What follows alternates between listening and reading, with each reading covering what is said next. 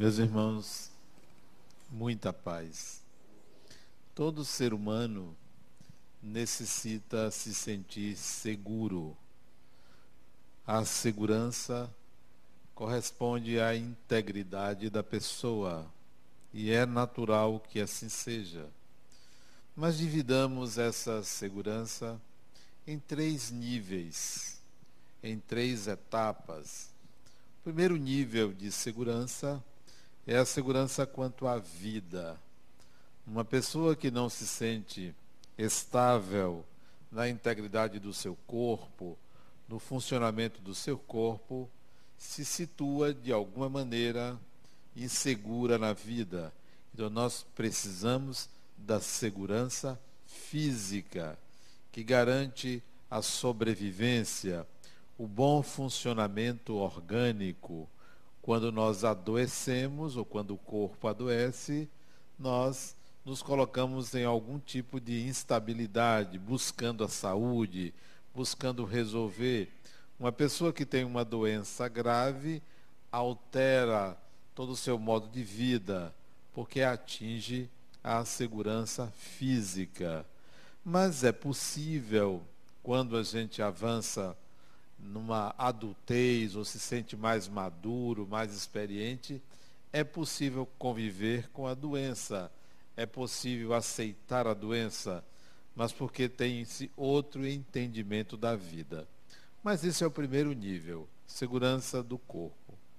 Há um segundo estágio de segurança, que é a segurança psíquica, a segurança da mente, a estabilidade psíquica Todo ser humano precisa um mínimo de garantia de que não vai perder a consciência.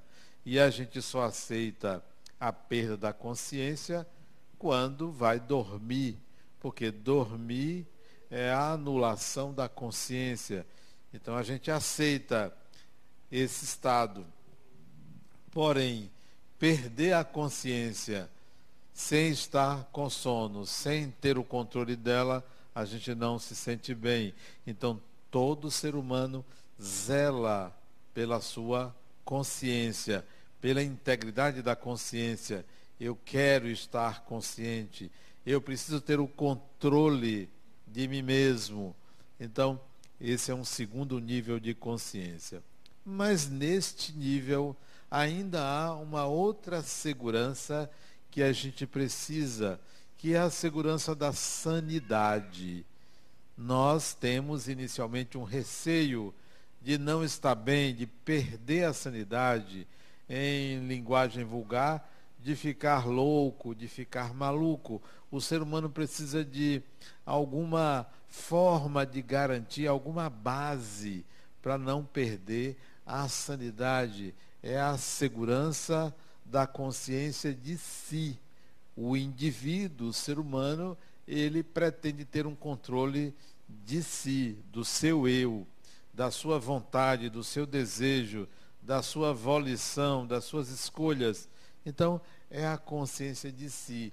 A gente busca uma série de mecanismos para garantir esta sanidade. Observe que todas as vezes que você precisa tomar uma decisão muito séria, muito importante, você apela para algo que lhe garanta que essa decisão não lhe trará nenhum prejuízo. Geralmente, nas decisões sérias da vida, nós apelamos para um, algo transcendente. Ou você faz uma oração, ou você vai a um templo, ou você busca uma leitura religiosa, você se apega aos deuses ou ao Deus que você acredita nas decisões importantes da sua vida, porque você não quer perder a estabilidade, você quer se sentir seguro ou segura naquele momento. Então, geralmente para esta esse nível de segurança, a gente apela para forças espirituais, a garantia dessa integridade psíquica. Mesmo assim, você vai perceber que às vezes você perde essa garantia. Você não consegue controlar. Um exemplo disso são os atos falhos. Você pensa que tem controle sobre certos momentos, mas você acaba é, cometendo um equívoco porque você não teve controle dessa situação. Conversando uma vez com uma pessoa, ele, ele me contou, isso tem muitos anos, isso no centro espírita que eu era presidente, ele me contou que ele foi à casa de um amigo, num jantar, um jantar íntimo, é, só de família, estava ele, a esposa, e estava o casal e mais três filhos no jantar. E ele então é, contou uma história que ele tinha criado, porque ele, também escritor como eu, ele iria escrever sobre isso. E ele começou a contar a história que ele iria botar num livro, como se fosse um romance, uma ficção. Pois bem, foi um constrangimento geral, pelo que ele disse, porque ele contou a história de uma pessoa, de uma criança que foi adotada, rejeitada pela mãe, que a mãe abandonou e que essa criança deu muito problema, muito trabalho para a adoção. Só que ele não sabia que o amigo dele foi adotado.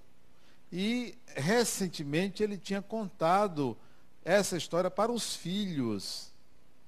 E ele relatou isso. Então, todos se constrangeram e ele o amigo dele teve que contar a ele que aqui ele estava contando a história dele. Se ele já sabia, disse que ele não sabia que ele tinha sido adotado. Então, isso é um ato falho. Isso não dependeu dele. Ele não tinha controle. Ele perdeu o controle da consciência de si, embora não fosse obrigado a tê-la naquele momento, a ter aquele controle naquele momento. Então, nem sempre nós garantimos a nossa integridade psíquica. Às vezes a gente perde, a gente perde o controle, ou quando não cometemos equívocos com as pessoas, de agressões, de é, críticas desnecessárias. Tudo isso é perda da integridade psíquica. O eu não suporta. E pode reparar, todas as vezes que você tem uma queixa de alguém, na primeira oportunidade que alguém fala dessa pessoa, você tem vontade, geralmente faz, você tem vontade de falar mal daquela pessoa. A maioria não fica só na vontade, não. Fala também. Perde o controle da sua, da consciência de si. Então, essa é uma garantia fundamental, esse segundo nível. Mas tem um terceiro nível de segurança que a gente precisa ter. Geralmente, esse terceiro nível começa depois da adolescência, que é a do que vai acontecer conosco depois da morte. Você precisa se sentir seguro. O que será que tem? O que será que acontece? Uma das formas de você se sentir seguro quanto ao depois da morte é pensar assim: morreu, acabou. Não tem nada. Então você vai se sentir seguro ou segura. Olha, não tem nada. Então eu não tenho que me preocupar com o depois da morte. É melhor pensar assim, que nem a avestruz quando enterra a cabeça no chão ante uma ameaça. Olha, não existe nada.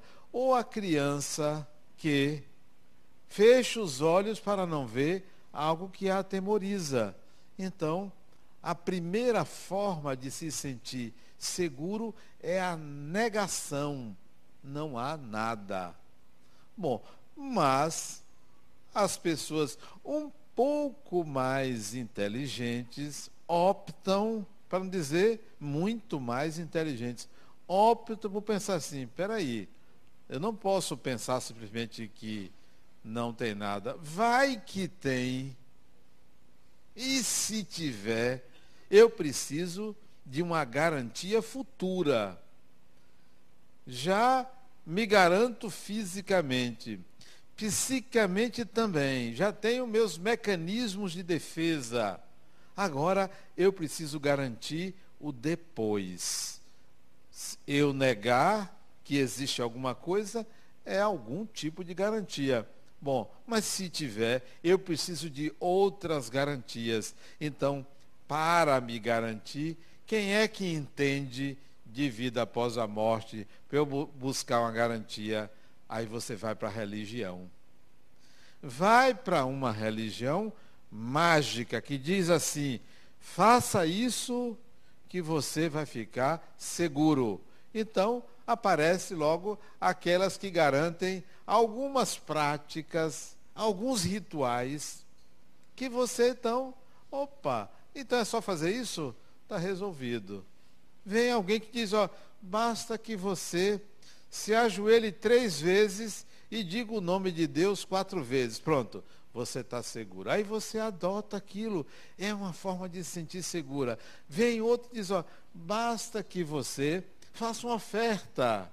Pegue um dinheiro e dê à igreja. Então você vai estar salvo. A gente garante um lote. Um lote, uma pensão, um quartinho, um hostel, alguma coisa para você. Depende do valor. Se você quiser um lugar melhor, o valor tem que ser maior. Então, você tem aí uma tabela, uma tabela de preços, né? Quarto de solteiro no mundo espiritual, tanto, né? Quarto de casal. Aí você tinha tabela. E aí, mas tinha um outro, mas espera aí. Você, para ir, você tem que ser bom. Você não pode ser mal. Qual foi a maldade que você praticou? Ah, eu fiz isso. Aí tinha uma tabela do custo das maldades para você ficar livre. Eram as indulgências garantias para o depois da morte. Então, as religiões ofereciam sistemas garantidores da vida após a morte. Nós aprendemos um deles, que é assim, ó, faça o bem, que você vai ter um bom lugar. Não faça o mal. Se fizer o mal, você não vai ter um bom lugar. Ó, você vai eternamente sofrer. Então, a, a garantia não era total, era preciso que você cumprisse uma série de obrigações para ter direito a esse, esse equilíbrio, né? a essa segurança depois da morte. Bom, mas nós não conseguimos isso. Vez por outra, a gente tem medo do depois da morte, corre para a religião, faz meia dúzia de práticas, alivia e vai embora. Vive a vida normal, vem novas tensões. Sepa, eu preciso de uma garantia depois da morte. Aí você volta para a religião. Você fica num ciclo vicioso. Até o dia que você vem para o Espiritismo. Aí o bicho pega. Sério? Aí é, aí é pior. Porque no Espiritismo você ouve assim, você é espírito. Não tem garantia depois da morte. A garantia, a segurança é agora. O que vai acontecer com você depois da morte é o que acontece com você agora. Porque você nunca deixará de ser espírito. Você é espírito. Você sempre será espírito. Então o depois é semelhante ao daqui a 30 segundos, a um segundo, a uma hora, a um dia. O depois é consequência do agora. Então, meu amigo, em vez de você que, querer segurança para depois da morte, segurança espi espiritual, queira segurança espiritual para o. Bom, aí você pode pensar assim: e o que, que pode acontecer comigo agora se eu não me preocupar com essa segurança espiritual que você se refere? Ah, é para você saber qual é o seu destino. O seu destino, ele tem um endereço. O endereço do seu destino é quem você é. E quem você é está nas suas habilidades. São as suas habilidades que importam e não um balanço da sua dos seus bens dos seus valores, mas sim suas habilidades. Esse é seu destino, esse é seu futuro. Esteja seguro quanto às suas habilidades. Quais são as suas habilidades para viver no mundo, para se relacionar, para ter uma profissão, para trabalhar, para estar em sociedade? Quais são as suas habilidades? Se você não as tem, já sabe quais são, qual é o seu destino. Se você perde tempo não conquistando habilidades, você já sabe que o seu destino é esse, é não conseguir se localizar bem na sociedade, é não ter um bom trabalho, é não ter uma boa família, é não se sentir em paz e uma série de dificuldades que você atravessa hoje. Então, se você quer deixar de atravessar dificuldades hoje, portanto, o seu futuro também é você adquirir habilidades. Então o Espiritismo vem e mata essa questão da preocupação da segurança quanto à vida futura. Ela é resolvida aqui e agora. Nós somos espíritos imortais.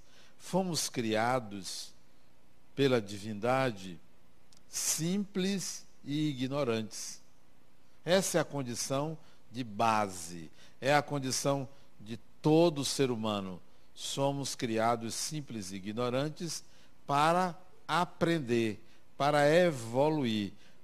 Esse processo de aprendizagem se dá no formato de recompensa. Nós aprendemos sempre que somos recompensados. O Criador deu isso. Olha, Todas as vezes que o ser humano tem um gozo, todas as vezes que o ser humano tem um prazer, ele integra aquilo a ele. Todas as vezes que ele sente dor, ele rejeita aquilo. Portanto, ele aprende que aquilo não é bom. Então, nós aprendemos entre o prazer e a dor. Nós aprendemos sempre assim. Quando chega no corpo humano, no corpo físico, aquilo que é prazer se diversifica. Aí nós aprendemos, diferentemente das plantas, dos animais, nós aprendemos o prazer de se alimentar, aprendemos o prazer de ouvir, aprendemos o prazer de cheirar, aprendemos o prazer do tato, aprendemos o prazer de sexuar. Isso tudo são diferentes modos de ter prazer para que o espírito aprenda. É a partir desses prazeres. E isso é algo tão forte, isso é algo tão intenso, que nós nos ligamos ao prazer. Todo ser humano só faz as coisas para obter prazer.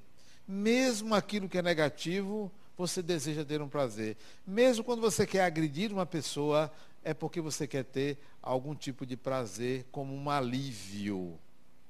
Aí vem o prazer sexual, que nos primórdios da nossa evolução era indiferenciado, era a obtenção do gozo, a obtenção do puro prazer. Não havia uma definição de masculino e feminino, era o simples prazer biologicamente, culturalmente, surgiu o gênero. O gênero masculino, o gênero feminino. As formas de prazer sexual foram se diferenciando. O prazer do masculino, o prazer do feminino. Surgiram dois gêneros. Só que antes disso tem o espírito. O espírito não é masculino nem é feminino. É simplesmente espírito. Espírito não tem gênero. Nós não nascemos ou não fomos criados por Deus o espírito masculino e o espírito feminino. Foi criado o espírito. Você, eu, cada um de nós é espírito. Não temos gênero. Aprendemos a ter um gênero. O gênero foi definido culturalmente. E aí alguém diz, mas eu sou homem. O outro diz: Mas eu sou mulher. Eu sei que sou. Eu sinto que sou. Mas é preciso que você entenda que isso foi definido. Um dia você vai entender que você é quem define qual é o seu gênero, que não é a sociedade, que não é a anatomia, que não são os cromossomos, que não são os hormônios. A definição de gênero é algo absolutamente pessoal. Absolutamente pessoal. Antigamente, os homens usavam calças. As mulheres não usavam calças. Isto é do gênero, isso é cultural. Hoje você pode ver uma pessoa que se define homem usando saia e uma pessoa que se define mulher usando calça, porque isso é uma questão meramente cultural. Agora, qual é a definição que você atribui a você. Será que você não tem uma definição quanto ao seu gênero, apenas o seu corpo? É possível. Então nós vamos encontrar na sociedade os transgêneros, que são pessoas que definem o seu gênero diferentemente daquilo que foi definido ao nascer. Porque o espírito está se impondo a isso. Isso quer dizer, o espírito agora se sente seguro ao definir o seu gênero, não mais na conformidade social. Imagine como isso deve chegar na cabeça de uma pessoa que se define como macho. Não passa, não aceita. Imagine uma pessoa que tem como norma tradição da família, que as coisas são muito bem definidas e foram definidas por Deus. Agora, quem tem a procuração está registrado em que cartório que Deus fez o homem? Isso só pode ser uma cultura definida por um outro homem. Aliás, você sabia que não existe religião nascida de mulher? Nenhuma mulher criou uma religião. Todas as religiões foram criadas por homens. Sabiam disso? Todas, todas. E aí você vê de onde vem a cultura machista dentro da própria religião, porque todas elas nasceram de figuras masculinas, onde o feminino sempre foi execrado. A mulher nas religiões antigas, era o demônio em pessoa. Eu li uma vez um livro de uma psiquiatra alagoana, a primeira mulher médica no Brasil. Ela dizia, escrito, né, que uma mulher engana o diabo. Duas, o inferno inteiro. Isso dito por uma mulher. Mas a expressão dela é para dizer que o feminino é flexível, é moldável, o masculino é rígido. Por aí nós podemos ver que há um sexo biológico, um sexo cromossomial, que não é anatômico, o biológico é anatômico. Há um sexo hormonal, que nem sempre corresponde ao anatômico. Há uma sexualidade psíquica que corresponde ao seu desejo de conexão íntima com o outro, que não obedece ao corpo nem à tradição, é psíquico.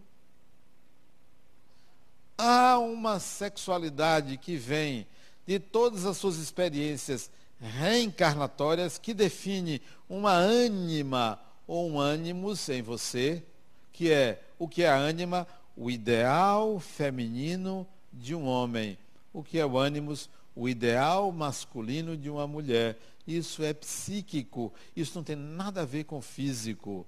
de tal maneira que a definição da sexualidade de uma pessoa tem um espectro muito grande 30, 40, 50 possibilidades de expressão da sexualidade de uma pessoa. Por quê? Porque o espírito já não aceita mais aquela possibilidade exclusivamente binária.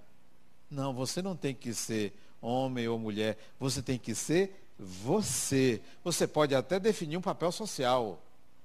Presentemente, Adenauer tem o papel social de homem. Bom, mas só eu sei o que eu sou. O papel social é de homem, mas eu sei o que eu sou. Eu tenho as minhas habilidades. Ora masculina, ora feminina, ora nem masculina, ora nem feminina, porque não só existem duas formas de expressão da sexualidade de uma pessoa. Tudo isso corresponde a uma segurança quanto à consciência de ser espírito. Só uma pessoa que tem consciência de que é espírito não fica se preocupando com preconceitos em relação à manifestação da sexualidade de uma pessoa. Porque é um preconceito. Como é que você pode dizer que uma pessoa tem que ser desta ou daquela forma? Você não responde pelo outro. Ninguém sabe o que se passa na intimidade psíquica de outra pessoa. Aquela pessoa mais másculas que você imagina, o que foi esses dias? Eu estava caminhando na orla, foi segunda-feira, estava caminhando na orla, eu e um amigo. Aí vieram três rapazes que nós tivemos que desviar porque eles eram tão fortes que não havia espaço para a gente passar. Ou passaria por baixo das asas dele, ou a gente se desviava, a gente se desviou. Aí continuamos conversando, eu disse, Mário, era e Mário, Mário, sabe o que eu vejo quando eu me deparo com esses homens? Eu vejo três bailarinas vindo. Aí ele disse, Adenauer, não diga isso a eles. O pior é que eles não sabem disso.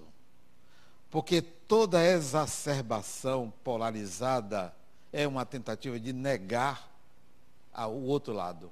Toda exacerbação. Todo alto tem um baixo. Todo baixo tem um alto. Tudo, em tudo está o seu contrário. Se você gosta de uma coisa, você nega a outra. É lógico. Então, quanto mais forte ele quer ficar, mais ele está dizendo que ele é uma bailarina. Claro, quanto mais frágil ela se mostra, tem um Schwarzenegger ali.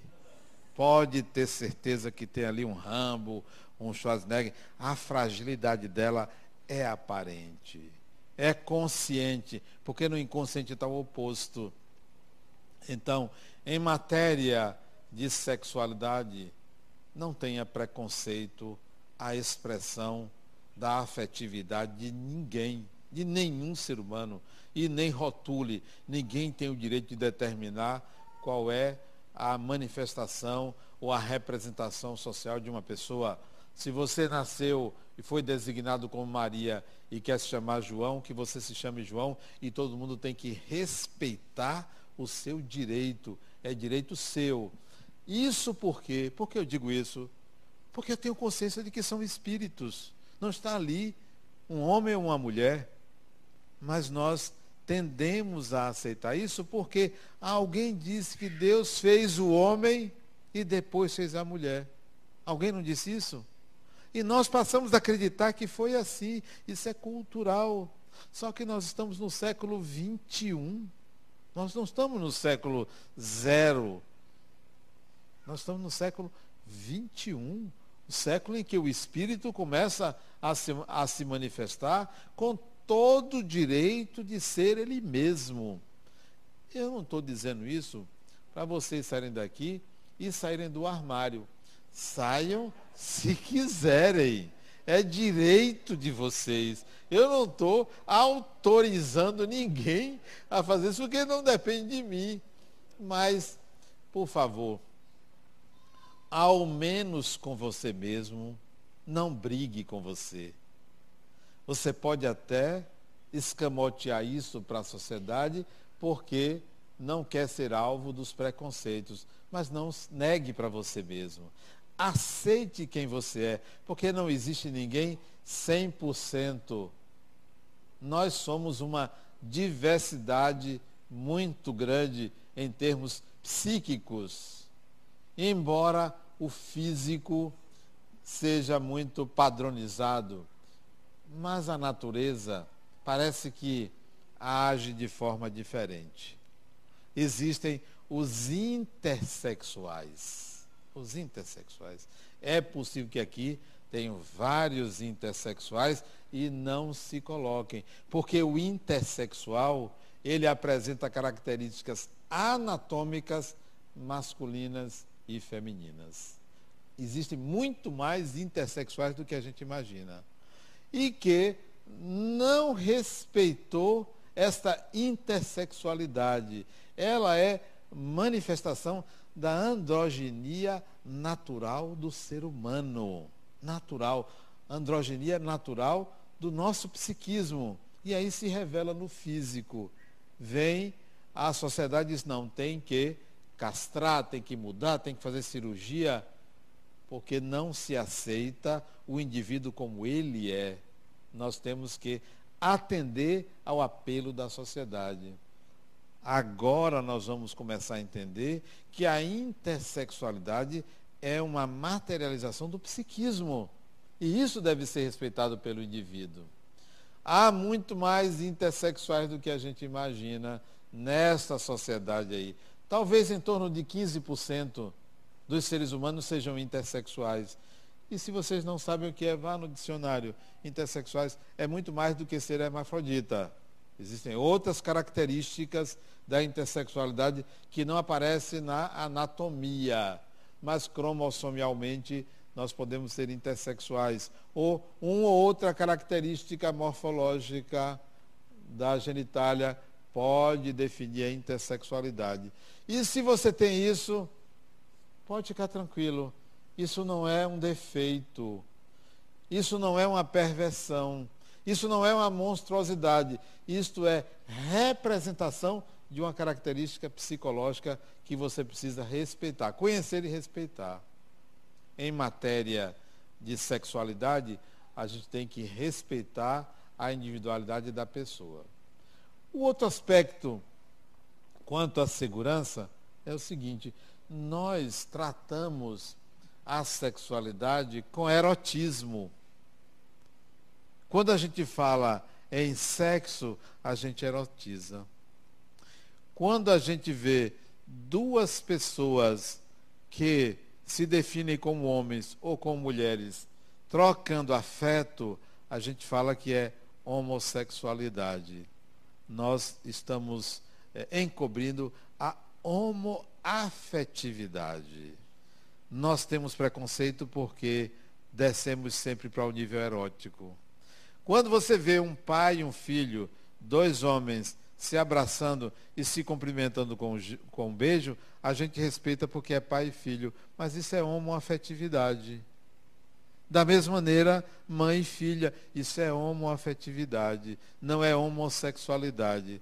Quando são pessoas que, além de terem a afetividade, trocam carícias eróticas, a gente discrimina, não aceita que a afetividade vá ao nível do prazer sexual. Condenamos porque o prazer sempre foi condenado pela, pelas religiões, que não respeitaram o prazer.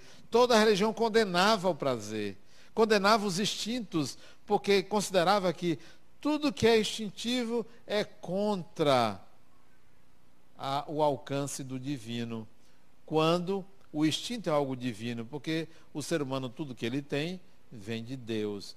Não deveríamos condenar as trocas afetivas e sexuais entre pessoas, porque isso é direito do outro.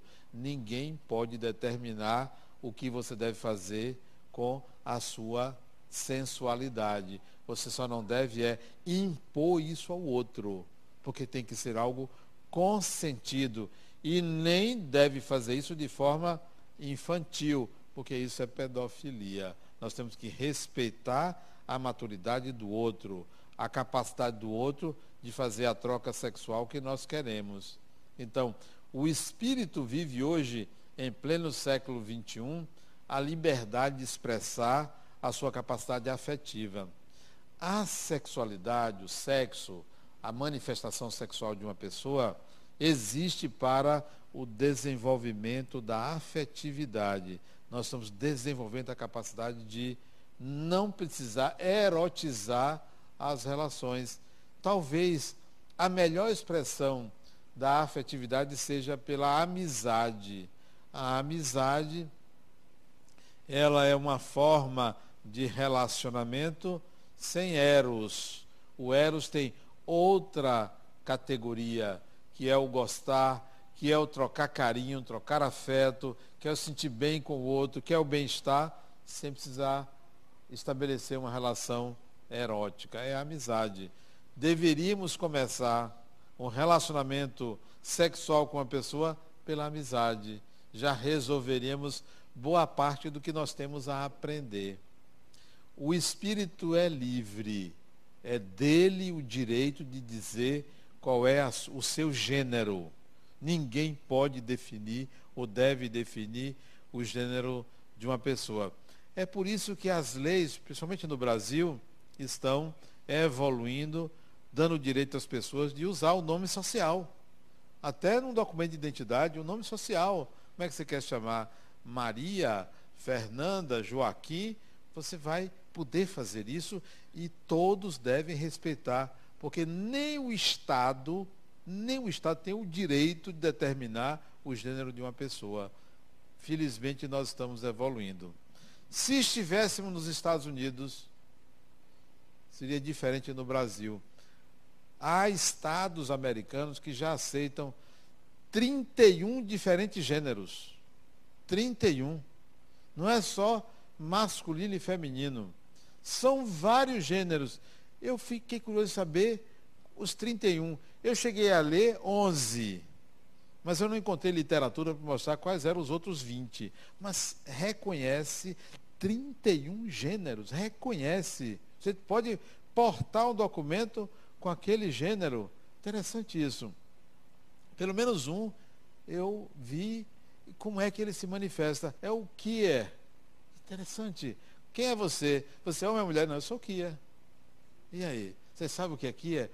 Leiam, aí vocês vão ver o que é é. Eu achei interessante, tive até vontade de. Será que eu poderia ser um? Que é? Sabe o que é?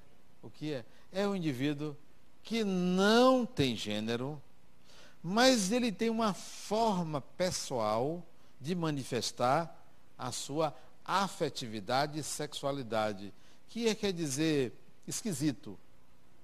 Esquisito. O que é, que é você? Eu sou esquisito. Interessante que eu sempre me achei esquisito. Sempre me achei. Mas fui definido ao nascer com uma, um gênero. Existem outros tipos. Se você se pergunta assim, mas como é que essa pessoa sexua? Como é que, qual é a prática sexual de uma pessoa? É a curiosidade sua. Não lhe interessa. Você não tem nada a ver com isso. Simplesmente aquela pessoa não se define nem como homem, nem como mulher. Simplesmente. E você deve respeitar. Tem algumas pessoas que fazem redefinição sexual. O que é redefinição sexual? Alteram a sua genitália. É direito da pessoa também. De quem é o corpo? É do espírito. O espírito é dono do corpo. Não é o Estado, não é você, não é ninguém. É o espírito. Ah, não, mas só Deus pode fazer isso. Espera aí. Quem tem a procuração? Eu estou atrás dessa procuração. De Deus. Quem é que tem para dizer o que é que Deus quer ou deixa de querer? Ninguém tem.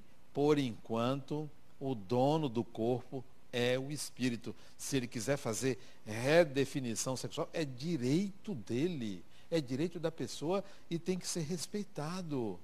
Isso é que o pensamento espírita me oferece a liberdade do espírito de ser ele mesmo, como ele quer ser. Ah, mas nós nascemos homens, nós nascemos o corpo. Você está falando de uma anatomia. Você não está falando do espírito. Nós nascemos espíritos. Não temos nenhuma definição sexual. Isto é aprendido. O que, é que vai acontecer no futuro? Eu acho que daqui a uns dois mil anos, não, dois mil é pouco, cinco mil anos, os corpos físicos vão aparecer com características diferentes, porque o cromossomo vai começar a se modificar por um condicionamento psíquico. Vai começar a se modificar. Não sei como é, como é que vai ser, quais são as características que vão surgir, mas é possível que vocês é, estranhem indivíduos que vão nascer sem isso, sem aquilo, com aquilo, com isso, sem tal ou qual coisa ou característica porque o Espírito vai se manifestar como ele quer e vai poder alterar a matéria, não por uma cirurgia, porque o seu psiquismo será capaz de alterar a frequência dos cromossomos e aí alterar morfologicamente o corpo. Isso é o futuro. Porque quando você desencarna, você não tem o corpo físico, você tem o corpo espiritual. E o corpo espiritual conserva a anatomia do corpo físico? Será que o homem, quando desencarna, continua com a sua genitália masculina? Será que a mulher, quando desencarna, continua com sua genitália feminina? Será que isto é assim? Ou o espírito pode modificar isso, porque a mente pode provocar alterações instantâneas no corpo espiritual. Sim, é possível. Você vai se surpreender eh, ao encontrar no mundo espiritual características diferentes do masculino e do feminino. E não pense só que só existe um terceiro sexo ou um andrógeno. Não, totalmente diverso. A diversidade de aparência no mundo espiritual é muito maior do que os 31 que os Estados Unidos aceita. Muito maior. Centenas, milhares, onde você não sabe quem é o quê. Para que você quer saber? Lhe interessa? É de sua conta saber se o sujeito é ou não é ou deixa de ser? Nós temos que perder essa curiosidade. E aí, e se você se sentir atraído por uma pessoa que você não sabe se é e se você não é, eu vou dizer: bem-vindo ao clube. Você agora descobriu que você é um espírito. Você não descobriu que é gay ou deixa de ser gay. Você está descobrindo que você é um espírito. E o espírito é atraído pelo espírito. Eu me lembro de uma psicografia de Chico Xavier, de um pai e mãe que foram a Uberaba, porque a filha tinha sido assassinada. A menina desapareceu. Se eu não me engano, a menina tinha cinco anos ou seis anos de idade. E os pais foram buscar na escola. O pai foi buscar na escola. E a professora disse que a tia tinha passado e pegado a, e pego a menina. Que tia é essa? não tinha tia nenhuma, a escola irresponsavelmente, naquela época, deu a criança para uma mulher que se identificou como tia, e aí, momentos depois, horas depois, o corpo da criança foi achado cortado a machadinhas. Cortado. A criança. A polícia investiga, tenta descobrir, não tinha pista nenhuma, até que o delegado perguntou a ele se ele tinha inimigos. Ele disse: Não, não tenho inimigos. Como é sua vida? Até que ele confessou que ele tinha um amante. E foram procurar a amante, ela foi presa. Foi ela. Confessou o crime. Por que você matou a criança? eu não matei uma criança, eu matei minha rival. Minha rival. Ela tinha ciúme da criança. Pois bem, ela foi presa, deve estar presa até hoje. Isso foi. Não, deve ter sido solta. Isso foi na década de 80. Então já passaram-se 40 anos aí. Pois bem, eles foram ao Uberaba, os pais. Foram ao Uberaba. A menina mandou uma carta para o pai. Porque o pai quis matar a amante quando descobriu que ela matou sua filha. A menina mandou a seguinte carta: Meu pai, você se lembra que você me ensinou. Quando eu ficava zangada, você me ensinou dizendo assim: minha filha, se você não consegue perdoar, compreenda. Compreenda. Ele aí caiu em si que ele tinha que compreender a amante que via a filha dele como rival. E no depoimento do livro, não me lembro que livro está essa mensagem, ele diz assim: Eu amava minha filha, era um amor de espírito para espírito. Era tanto que a esposa, a mãe da criança, olhava o amor deles dois e respeitava aquele amor, que era um amor diferente. E vocês vão encontrar pais e filhos com amor diferente um pelo outro. Um amor profundo, sólido, robusto, que ninguém consegue penetrar ali. Pois ele tinha esse amor. É o amor de espírito para espírito. Isso tem que ser compreendido. Isso tem que ser respeitado. Mas nós achamos que o amor tem que ser hétero. Que o amor tem que ser de tal ou qual forma, que o amor tem que ser homo, tem que ser hétero, tem que ser entre A e entre B. Se vocês pegarem o mito, não sei se vocês estudam mitologia, mas se vocês pegarem o mito de andrógeno, alguém conhece o mito de andrógeno? Eram três seres, andros, ginos e andrógeno. O primeiro tinha duas cabeças, oito membros.